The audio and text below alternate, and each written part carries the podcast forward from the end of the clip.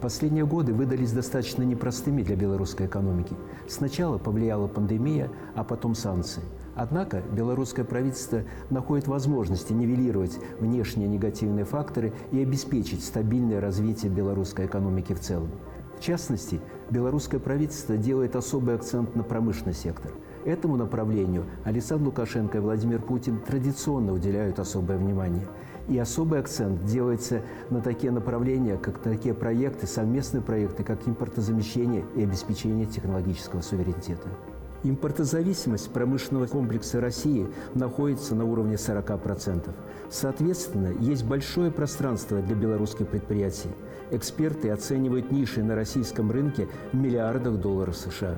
Например, Емкость рынка мебели составляет примерно 8-9 миллиардов, а бытовой техники вообще 30 миллиардов долларов. К слову, на последнем заседании Высшего Госсовета Александр Лукашенко оценил потенциальный рынок только автокомпонентов в размере почти миллиард долларов. Результаты сотрудничества уже есть.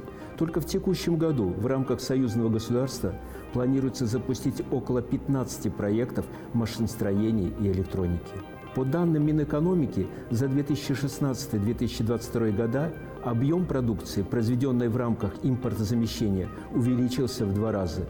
Ее выпуском уже занимаются только белорусских, более двух с половиной тысяч субъектов хозяйствования. По итогу 2022 прошлого года в Беларуси произведено импортозамещающей продукции на сумму почти в 27 миллиардов долларов США. На этом фоне представляет особый интерес ситуация на рынках стран наших оппонентов. Если взять рынок Евросоюза, индекс промышленной активности, то в течение последних месяцев он достигает менее 50% пунктов – более низкий показатель был лишь только в 2020 году, когда фактически весь западный мир ушел в формат так называемого локдауна, и люди просто не работали. При этом темпы роста потребительских цен в 20 странах еврозоны достигли 7%, что выше на 2 процентных пункта, чем в США.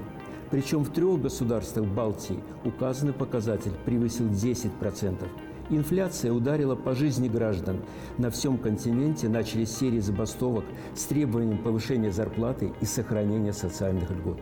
Кстати, в Беларуси инфляция за апрель составила всего лишь 0,4%, а годовая – 4,7%. Отдельно остановлюсь на текущей ситуации на рынке труда. В прошлом году, по сравнению с 1995 годом, уровень малообеспеченности Беларуси сократился почти в 10 раз – с 38 до 3,5%. Это один из самых низких показателей не только на территории СНГ, но и в странах Евросоюза.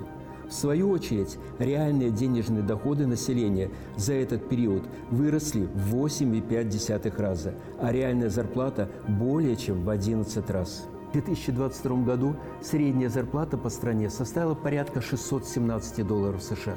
К апрелю текущего года она увеличилась еще на 20 долларов и сегодня составляет 638 долларов США, что является своеобразным рекордом для Республики Беларусь. Дальнейший рост благосостояния, как следствие заработной платы, будет зависеть не только от качества нашей продукции, но в том числе и от валовых показателей в целом национальной экономики.